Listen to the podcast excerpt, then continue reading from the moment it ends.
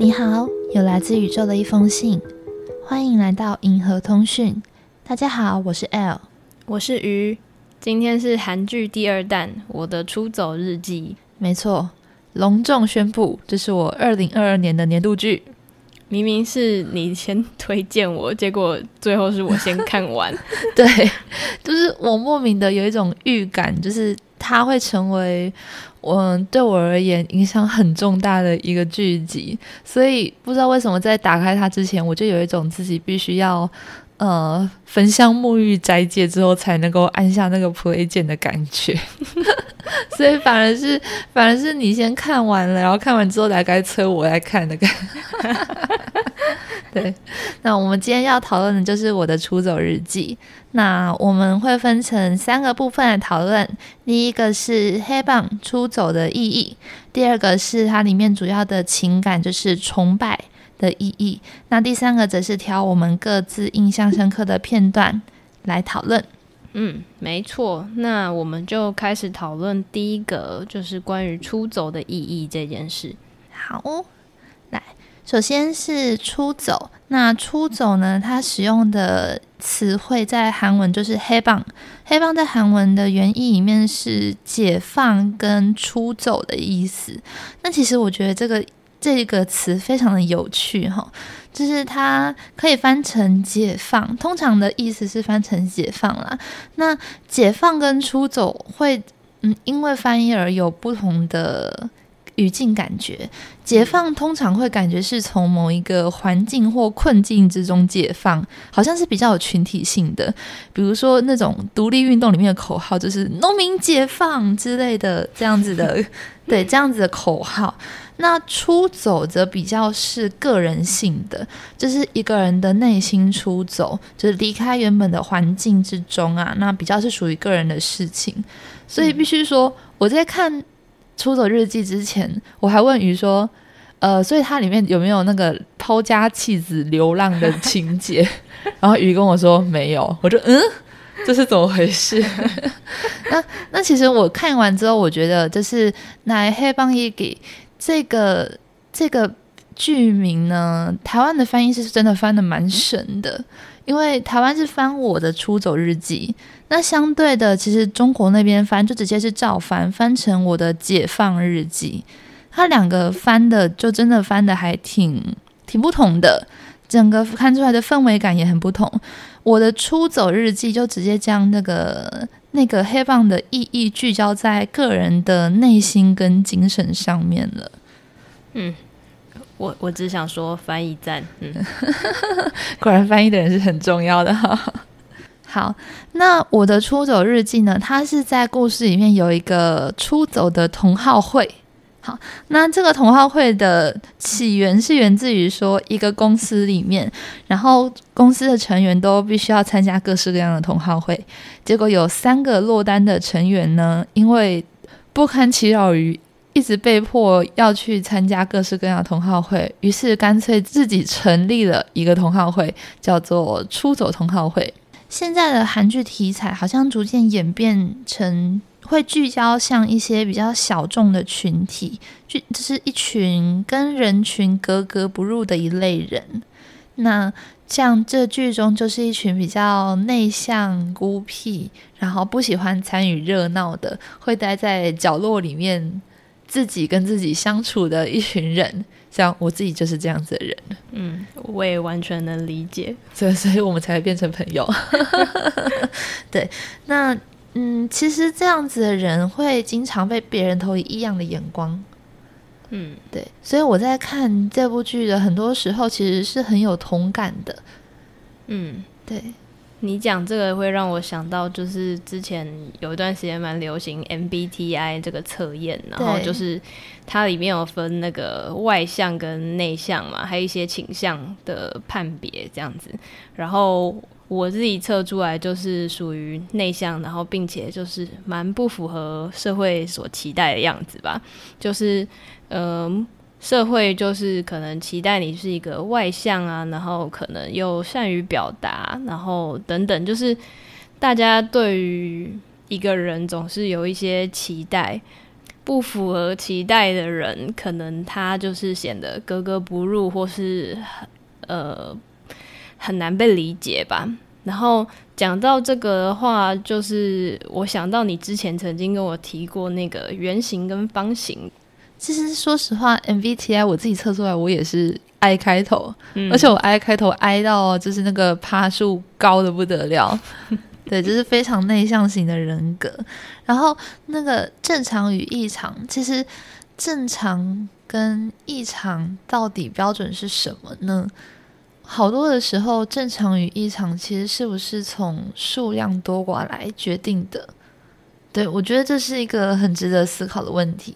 嗯，有时候对于这个世界的割裂感会来自于说，就是这世界是个大家都是圆形的世界，但是你生下来就是一个多边形，就是你生下来是有棱角的，但是因为大家都是圆形。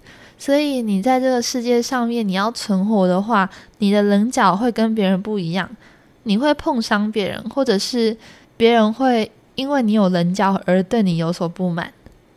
那你为了要融入这个圆形的世界，所以你必须要削掉自己的棱角，就把自己的血肉削掉一块又一块，把自己变成一个圆形。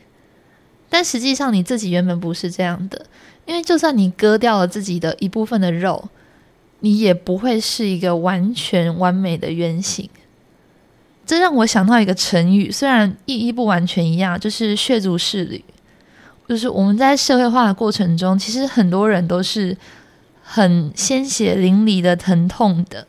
但是不可否认的是，我们大部分的人就是都是宁愿疼痛，也会尽力的去符合所谓的社会化。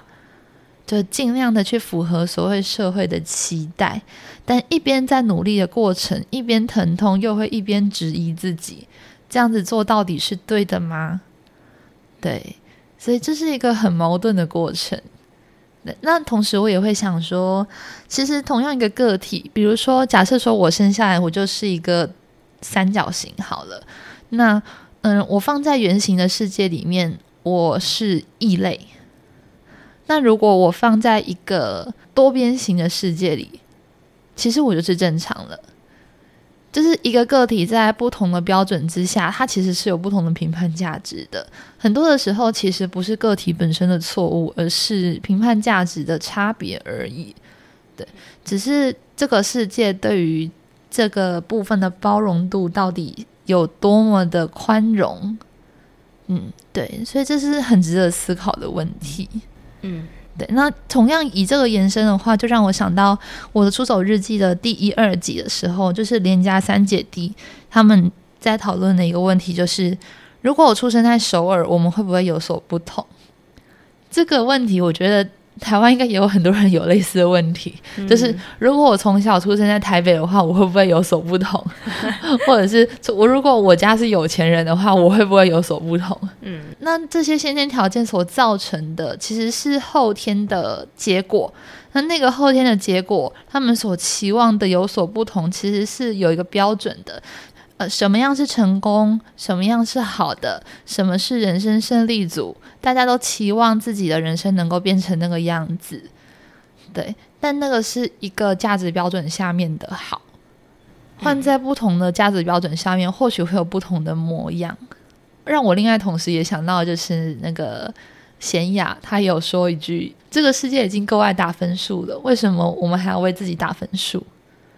我们好像一直在为自己打分数，然后一直为自己有没有及格、有没有高分感到焦虑而不满。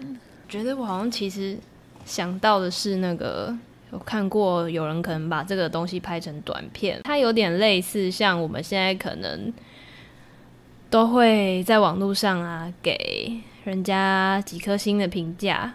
我记得那部短片的想法应该是。一个人可以给另一个人的评价，然后当呃你在外面与社会互动的时候，大家不会先认识你，而是会先看哦你这个人有几颗星。对，嗯，然后但是我觉得其实呃社会化嘛，或是说想要尽量去符合社会的期许或是标准，想要尽可能去做这一些，然后并且感到痛苦。我觉得某种程度上应该就是因为还是有很多人就是在看这些分数吧，或是为大家打分数，为自己打分数。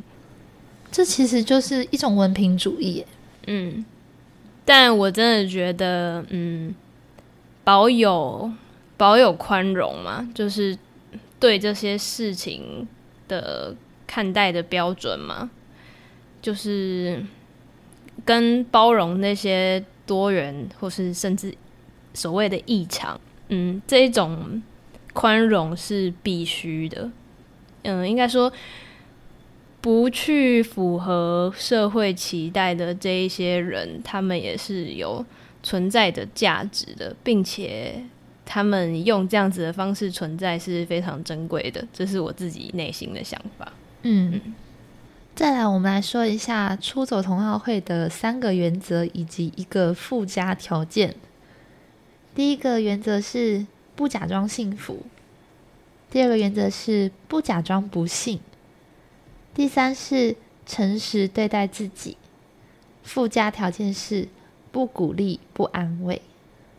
我觉得这三个原则跟一个附加条件真的非常的有趣，就是同好会的几个人坐在彼此面前，然后说着自己的故事，然后大家都要维持这样子的原则，诚实的对待自己。那。我我们有讨论了一下，这样子的原则能够对于出走这件事情造成什么样的影响？那我自己觉得，就是嗯，能够在自己与他人面前能够坦然的面对自己的一种帮助。那不假装幸福，就是不去粉饰太平嘛。嗯，不假装告诉自己说，哦，这一切都很好。就是诚实的让自己明白说，哦，其实我现在是痛苦的。那不假装不幸，就是不让自己陷入一种，嗯，好像我是全世界最悲惨的人的那种，呃，演剧这样子的情节。诚实对待，诚实对待自己其实是不容易的事。那附加的不鼓励安慰，我觉得不鼓励安慰，其实是因为要。阻止人类的社交习惯 对于前三者的阻碍，就是人跟人之间会有一种习惯性的要安慰你一下、鼓励你一下这样子，但是这样反而会阻挠到一个人在诚实面对自己的过程。嗯，于你觉得呢？嗯，我觉得这这几个设定嘛，就是他们出走同好会的这几个规定，真的是蛮有趣的。在我看来，其实最大的一个重点就是诚实的对自己、对别人，就是嗯，应该说不管有没有别人存在，都保持诚实。因为我们好像常常可能就是跟别人相处，或是跟某些人相处的时候，会必须装出一个样子吗，没有办法全然的、很诚实的去。说任何话或做任何事，然后我觉得出走同好会里面就是应该是第一次，就是他们三位就是都没有面对面的坐着，然后而是大家都对着窗外这样对对对坐着的，就是我觉得那真的是一个嗯很很有趣，然后也很没有压力、很舒适的一个状态，就是完全有点像是我们好，我们就是完全取消社交。这件事情，就是感觉真的是很为了让，为了帮助自己解放嘛，就是走出自己的那个困境而存在的一个同好会。这让我觉得就是会去想说，嗯，如果有一天我能这样对待自己，或是有一天有人能这样对待我，就像就是同好会其他成员这样子的话。就是会不会，嗯，人就不会有什么身心疾病啊？然后，而且就是自己也能成为自己最好的盟友、伙伴、亲信，一辈子就是很良好的一个陪伴者。然后，并且能够真正的理解自己，坦然的接受真实的自己。然后，嗯，这也让我想到一些以前可能看书就是习得的知识，就是观看、等待、不批判。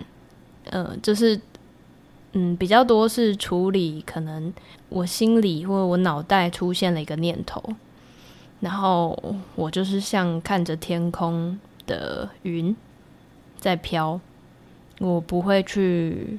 批判说这片云好丑，或是我就只是看着，看到它的发生，然后再是想到呃，就是认知、接受还有臣服。应该说，我觉得这个是一个呃，我现在谈的比较是自己跟自己的内心发生的活动，就是嗯，有时候其实。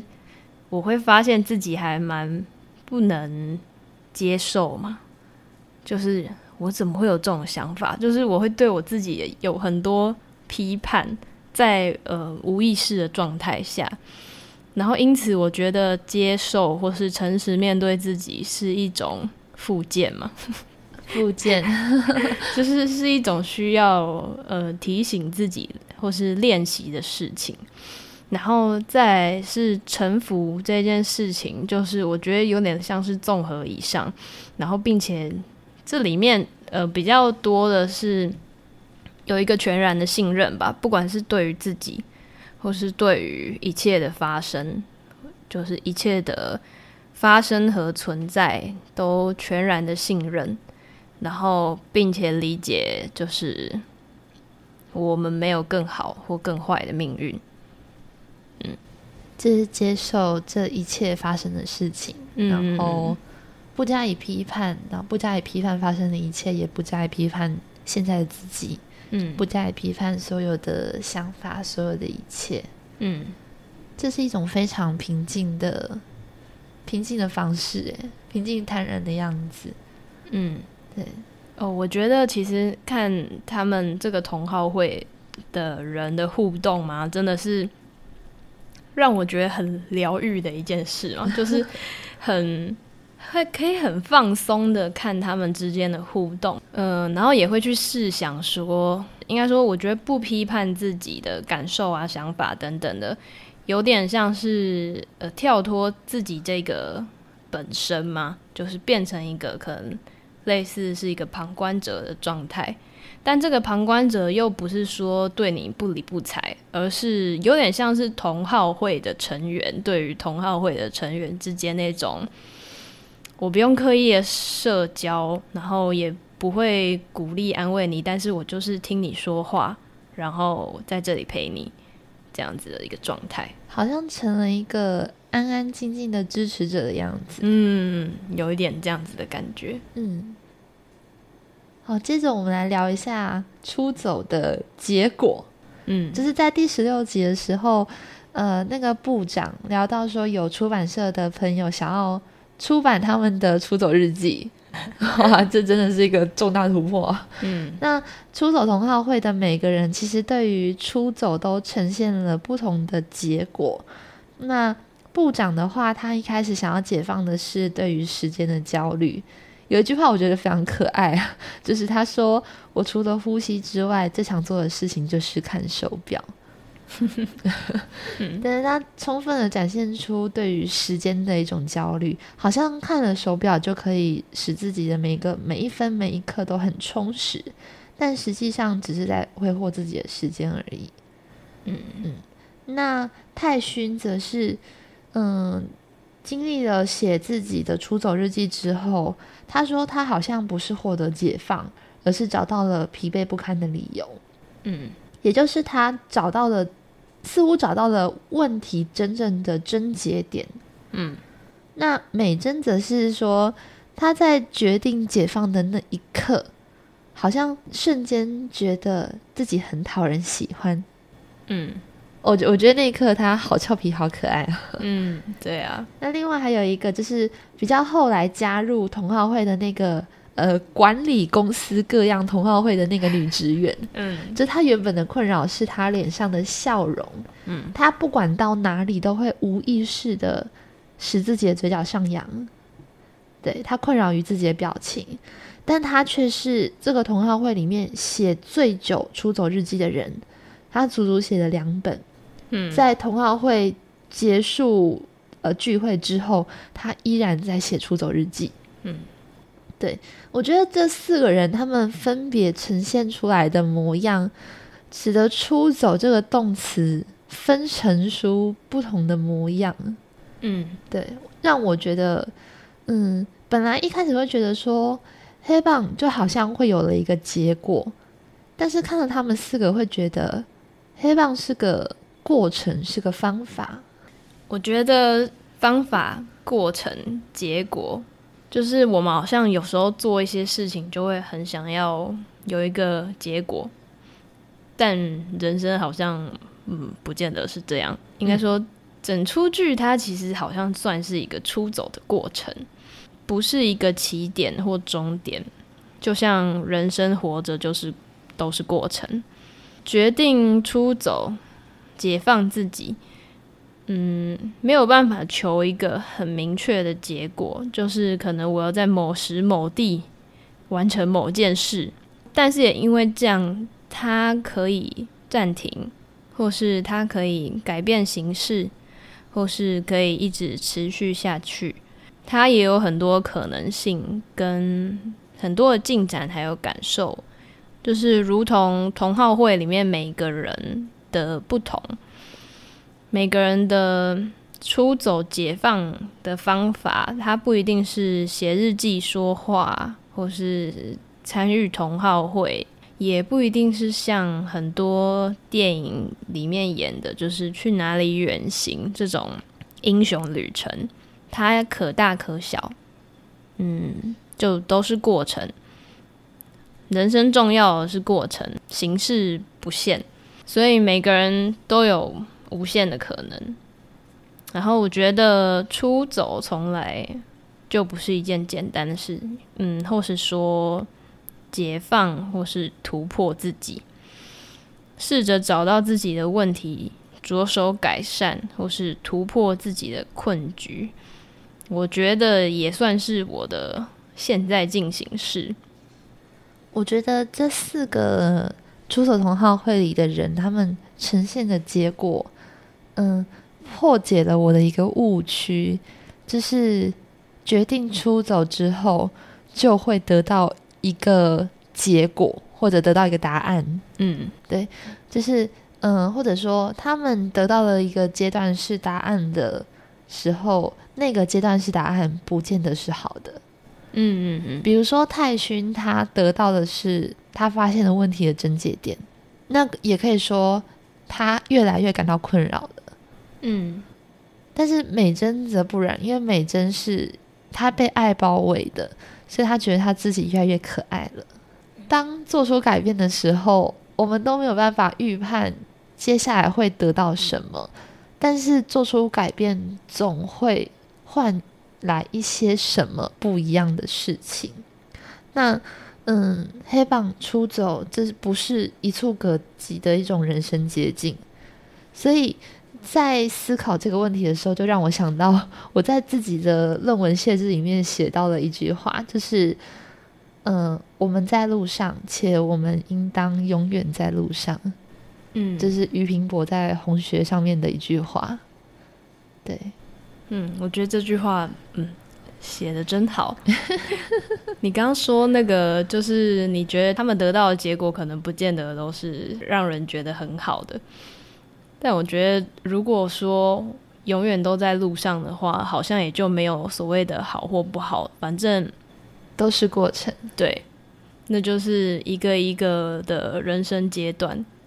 然后，那我们接下来来谈，呃，第二个点就是关于崇拜，也就是里面的情感关系的这一部分。崇拜这个词，我觉得在整出剧里面，它也算是一个。就是像出走一样，算是贯穿整出影集的一个词汇。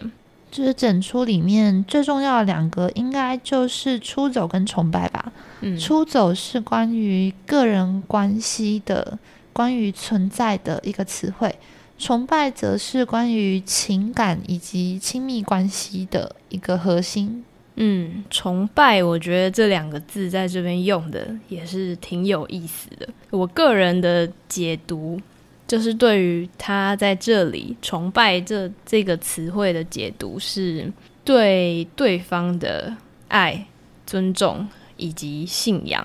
在我看来，或许是人类付出爱的最大限度。在我内心，就是这也是近乎最理想的情感关系。我也有同感，就是我觉得好像有一种近乎是嗯无条件的爱和信任，然后给予对方最大的尊重、支持，并且保有弹性。这种弹性是全然的放手，但是还是同时的爱着。你觉得这样子无条件的信任跟爱是？怎么样子的关系？我觉得它是比较，它其实是比较单向性的，就是比较个人的，反而无关对方的变化，而只是相信跟爱着对方这个人的存在。这让我想到，就是我们上一集二十五、二十一里面那个很精彩的一场戏，就是奕晨在彩虹下跟西渡的告白吧。那时候是西渡把他们之间的关系定义成彩虹，但是呃，奕晨回他说，他对西渡的感情是爱情，他正爱着他，所以他不需要彩虹。然后西渡后来就回说。诶，可是我好像不到爱你的程度。奕晨就说：“嗯，反正你对我是什么想法都无所谓，无论你做什么，展现什么模样，我都爱着原本的那个你。如果我的告白能够让你再更幸福一点，我就别无所求了。”然后西渡就回问说：“别无所求，这这有可能吗？爱原本就是这样吗？”然后奕晨回答说：“我对你就是这样。”西渡又说他觉得有点幸福，后来是他的内心想法是说他有一种空虚的世界被填满了的感觉，然后陌生的一切都变得友善，即使迎来不幸，仿佛也能迎刃而解。他觉得自己变得强大，成了一个无所畏惧的人，然后这让我觉得。跟那个美珍还有巨先生之间的关系有所呼应的，就是美珍对巨先生说：“崇拜我吧。”他希望自己的内心被填满。我觉得这完全就是有呼应到，这真的是很有趣诶。我们刚好选的两部韩剧都有非常特别的感情观。美珍在提到崇拜的时候，她只是说：“崇拜我，因为。”我自己的心从来没有被填满过，所以崇拜我吧。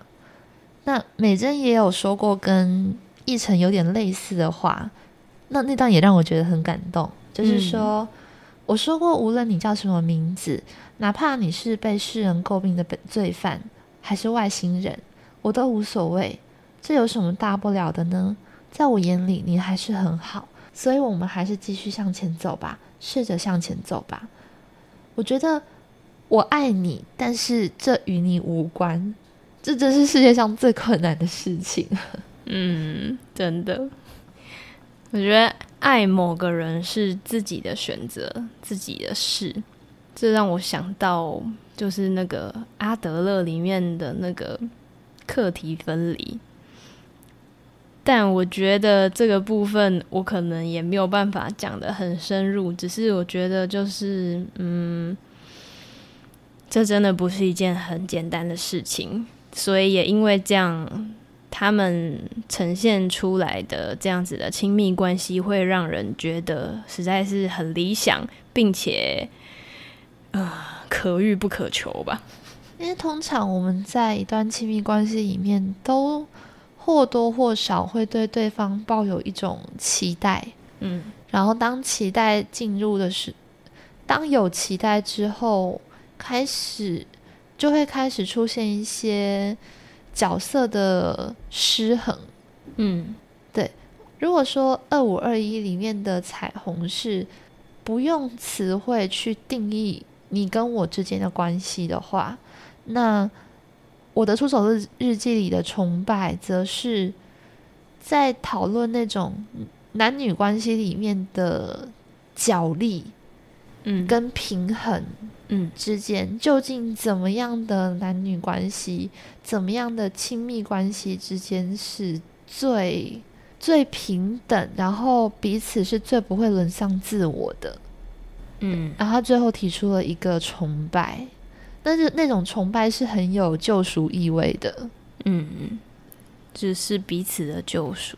对，嗯，还有就是里面有一段那个九十岁的那一段，哦，那段好浪漫哦。嗯 美珍跟剧两个人坐在一起，然后美珍说：“我偶尔会有这样的想法，三岁的你，七岁的你，十九岁的你，我想在小时候的你身边，静静坐着陪着你。”剧则说：“你已经做到了，等我活到九十岁，现在就是我的小时候。”嗯，我真的很喜欢这一段呢，就是呃，它让我有一种对耶，我怎么没有想到 的这种感觉，然后并且就是我觉得这段真的是嗯很浪漫，这段最让我觉得感动的事情是，剧后面有跟美珍说一段话是，我花钱买你跟我说话，应该说花钱买你来听我说话十次，如果十次之后还想要还有话想说，就再十次。他是一个每天试图累积满五分钟快乐的人。这样子的人会跟美珍说到九十岁吧，嗯我我觉得这是最触动我的事情。嗯哦，然后这边要补充一个小插曲，就是“崇拜”这个词啊，就当初在想要讨论的时候，我有想到那个，就是以前梁静茹的那一首歌。然后我们有讨论了一下，就是它里面的歌词里的崇拜跟呃《出走日记》里面的崇拜其实是一个相对。对我我自己觉得梁静茹的那首《崇拜》跟我的《出走日记》的崇拜的意义是刚好相反的。嗯，崇拜在那首歌里面比较像是嗯丧失自我、为爱而爱的状态，而《出走日记》里面的崇拜则是彼此平等、平衡，然后互不角力、相互应援的爱。对，因为那首歌里面有说到一句，呃，最后最后的副歌有说，所以明白，所以离开，所以不再为爱而爱，所以代表说在那之前是为爱而爱的嘛。还有就是最后一句那个自己存在在你之外，嗯，也就是，所以他原本的存在不在自己的存在，而在对方的存在。但我觉得每一个人都是为了自己存在的。嗯对。然后美珍在谈到崇拜的时候说，他们就是一个平衡、平等、相互应援的关系。嗯对。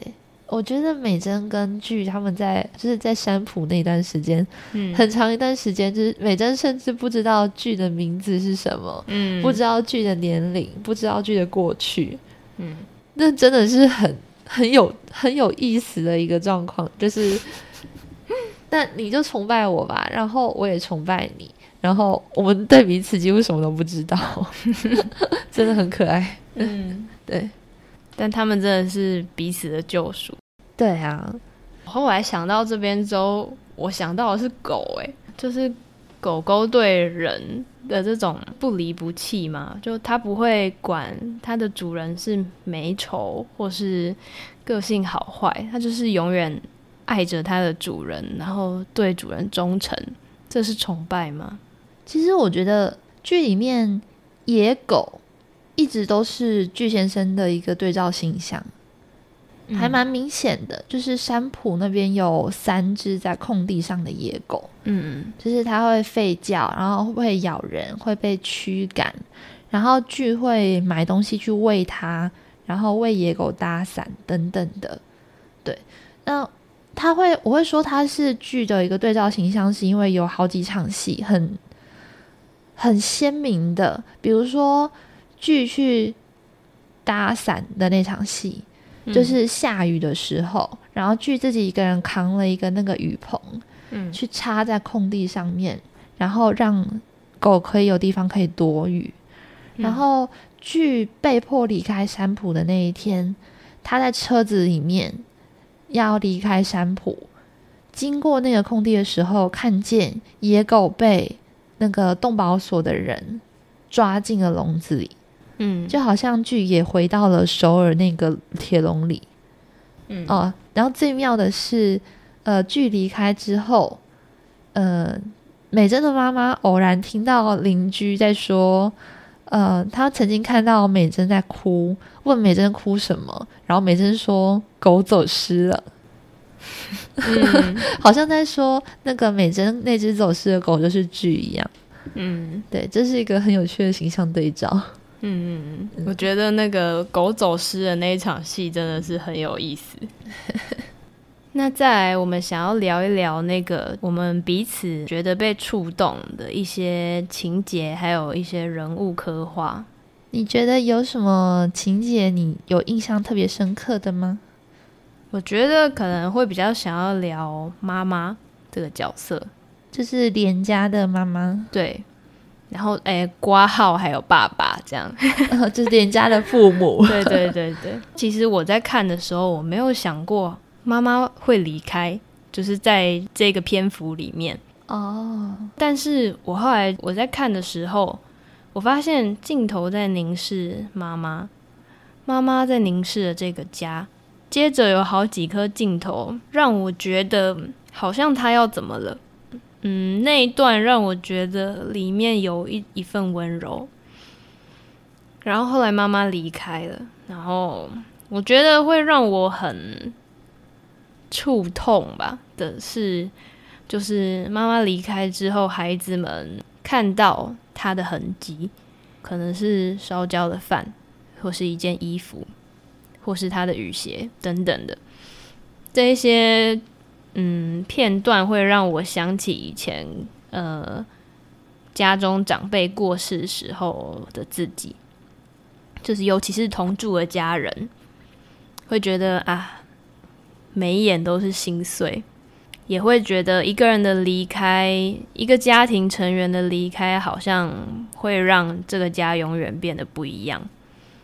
我觉得一个家族成员离开，确实是足以改变整个家。然后还有后来，就是他们家里终于有车了，全家可以一起去海边。但是我心里也感叹是啊，就是可惜没有妈妈了。就是这让我很感叹，也会去想，家中是需要有人离席才能改变的吗？然后我也看到，就是他们家中本来的权力关系的瓦解跟转移。父亲像是，嗯，就是前面有一场戏是他们开车嘛，然后结果翻车。对，就是父亲忽然间开始飙车。就是我觉得我在里面看到一种幼稚嘛，就是固执跟逞强。然后到妈妈离开之后，父亲开始。学着示弱，然后接受、放手、信任孩子，然后也会觉得说，那个父亲一直可能觉得哥哥怎么样，但其实哥哥是像到爸爸吧，就是一样一样幼稚，但是某种程度上也一样厉害。对，嗯，我我印象深的有两个主要的情节，其中一个跟你一样是母亲离开的戏。但是好像我的着重点比较不一样。嗯，我印象特别深的是母亲离世之后办完丧事，然后连家人他们回到家之后的那一场戏，就是母亲离世之后，虽然妈妈走了，但是家里却处处都是她的痕迹，就是洗衣篮里是她的格子衬衫，那玄关有她的雨鞋，瓦斯炉上是一锅烧焦的饭。然后房间里面是还没有挑完的菜梗等等的。那通常嗯，妈妈的死会造成一个家庭的离散，就是通常一个家族里面的长辈，尤其是那种祖母，嗯，一旦祖母离世的话，好像就是一个家族的瓦解。嗯，就最简单来讲，就是没有回去吃年夜饭的理由。嗯真的，对，一个人从世界上消失，然后家里又处处可以见到他的痕迹，我觉得对于生者来说，这是很残忍的一件事情。嗯对，就是本来一切都太熟悉了，你本来觉得他下一秒就会从哪里出现一样，嗯，对，但是他忽然之间不见了。嗯对，这是让人很痛的一点。那另外让我觉得痛的一点是，嗯，对于一个活着觉得疼痛的人来说，我觉得看到这一幕也很痛楚，因为，嗯，假设说一个活着痛苦的人想要离开的话，看到这一幕会知道说，哦，原来如果我想离开的话，我所留下的生活痕迹。也会让我所爱的人这么痛苦啊！嗯就好像说，嗯，我的书，我的我的笔记，然后我的各式各样的东西，我的衣服，然后嗯，或许晚晚上的时候看到我还没有回家，我的猫也还会在我们家门口等我，等等的。嗯，对，就也会让一个活着觉得很痛苦的人而言，觉得非常的难受。对，嗯这是那个片段让我觉得印象很深刻的事情。那另外还有一个片段我非常的喜欢，就是嗯、在几乎是最后几集的时候，剧跟美珍两个人，那他们在剧的公寓，两人围着暖炉，然后裹着同一条毛毯，然后剧搂着美珍说：“嗯，我付钱，然后跟你谈天。那十次谈话之后，如果还有话想说，就再十次，或许这样就可以走到永远吧。”那美珍在他的怀里，两个人倒在地上，是很亲密的，却不轻浮的。然后美珍很简单、很轻松、很淡然的微笑，他就很简单的说：“好。”就说：“克雷，好。”本来在那个时刻，我在想他会回答些什么。如果换做别的电视剧的话，好像这个时候要来一个山盟海誓，还是 要开始做一些呃不可描述的动作之类的。就比如说回过身去吻一下之类的，但他什么都没有，他没有做任何事情，他只是嘴角轻轻的扬了一下，然后眼他的神情依然是很淡漠的，然后眼睛里面浮现一点点笑意，然后就，克雷，好，我觉得那一幕让我好感动。对于剧而言，就是一个一天要收集五分钟开心活着的人，这部剧里面我。一天看来，我看他还没有收集过超过一分钟的开心。我看到目前最最长的开心，就是看到电梯里的小女孩，然后说好像七秒还是八秒，七秒的样子。对我到现在没有看到突破一一分钟的开心。他这样子的人，清醒的时候，那些人影会排山倒海的向自己而涌来，然后没有办法，所以只能够用酒精来麻醉自己。所以他就说，十次谈话之后，如果还有话想说，再十次。这句话背后的意思就是，如果十次之后没有话的话，那或许他就不用不想活着了。有一些人的活着是他的存在本身是痛苦的。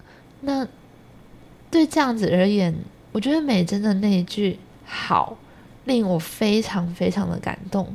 他的感动在于，美珍没有试图去硬要把他留下来。美珍也没有试图要干预他、转变他，把剧变成另外一个模样。美珍是很全然、单纯的就爱着剧现在的样子，也爱着剧之后会是什什么样子。美珍没有强迫要给他什么承诺，美珍也没有给他任何的期望等等的，就只是单纯的爱着他，就说好。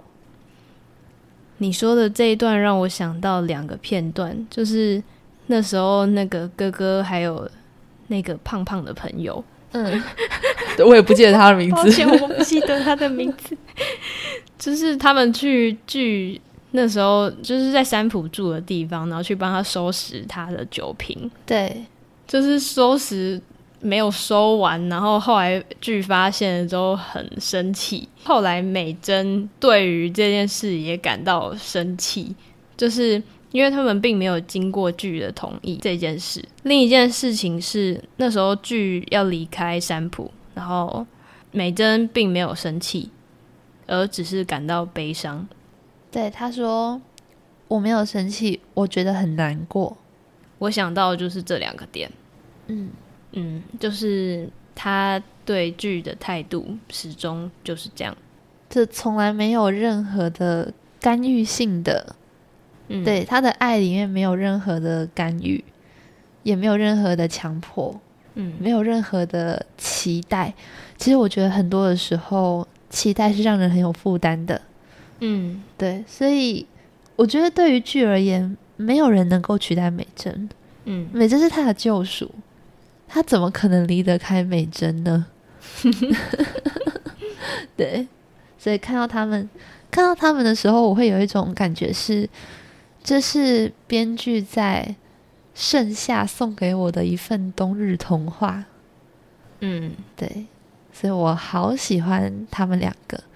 这部剧其实对我来说是一部群像剧，嗯，但我特别喜欢剧跟美珍这一对，嗯应该是说剧跟美珍这两个人物嗯所呈现出来的样子。那最后，我们来替今天的内容收个尾。鱼，你觉得这部剧怎么样？呃，我觉得要为这一出剧做一个总结的话，其实一开始我在看的时候，我觉得它是相对沉闷的、缓慢的，带有一种厌世的感觉。但是我后来发现，这是让人有点难以入口，但是也是它的优点，因为它的调性是这样，所以当这些角色的生活中出现了任何一个小小的喜悦，它就更能被衬托出来，像是你对着一个平静的湖丢了一颗小石子，然后它就激起了一些涟漪。所以，当这些小小的喜悦发生的时候，好像你也会跟着他们一起喜悦了起来。然后也如同就是美珍跟据说那个每天收集五分钟的开心这件事，我还真的是不曾这样想过。就是我可能会想说，呃，每天可能想想有什么可以感谢的事，但是我不曾想过可以用这么具体的方式收集开心。所以当后来很后面那个硬币停在水沟盖上没有掉下去的时候，哦，那个结局很耐人寻味。那真的是莫大的喜悦，真的是整天最开心、最美好的一件事情了。今天会有好事发生在你身上，那句话，就不论它是来自教会或是什么样的语言，我觉得其实只要能够让人开心，然后让人解放自我作困的窘境，我觉得它就是好的语言，好的方法。那 L，你觉得你会怎么替这出剧做总结呢？总结的话，我觉得这是一部没有很适合配饭的剧，完全不适合。因为上一次我介绍二五二一给你的时候，我跟你说这部剧很适合配饭哦。那我的出走日记，我则觉得适合在一个周末的下午或者是深夜，配一壶热茶，裹着毛毯，抱着一只猫，慢慢的看。对，嗯我觉得它是适合这样子的氛围看的剧。嗯，对，其实我觉得厌世是它的调性，但是恋世是它的内核，迷恋、依恋的恋。嗯虽然这部剧好像从头到尾都在问一个问题，就是为什么要活下去？嗯这句话感觉好像很厌世，但是其实我觉得真正的厌世是，就真正要厌世到气势是为什么不去死？嗯这两个问题是有决定性的差别的。嗯，虽然这部剧里的角色每一个人都有每个人的辛苦，但它其实也是反映的很真实。贯穿全剧的那一句标语：“你今天会有好事发生。”我觉得它其实也是一个祝福，嗯，祝福每一个观众，祝福每一个人。那如果今天没有好事发生的话，希望你今天有五分钟的开心。嗯，没有的话，至少七秒钟，跟剧一样。对对，所以希望我们每天都有好事发生。嗯，希望每天都能够有五分钟的开心。希望这部剧在某些内容、某些时候能够给你有所安慰。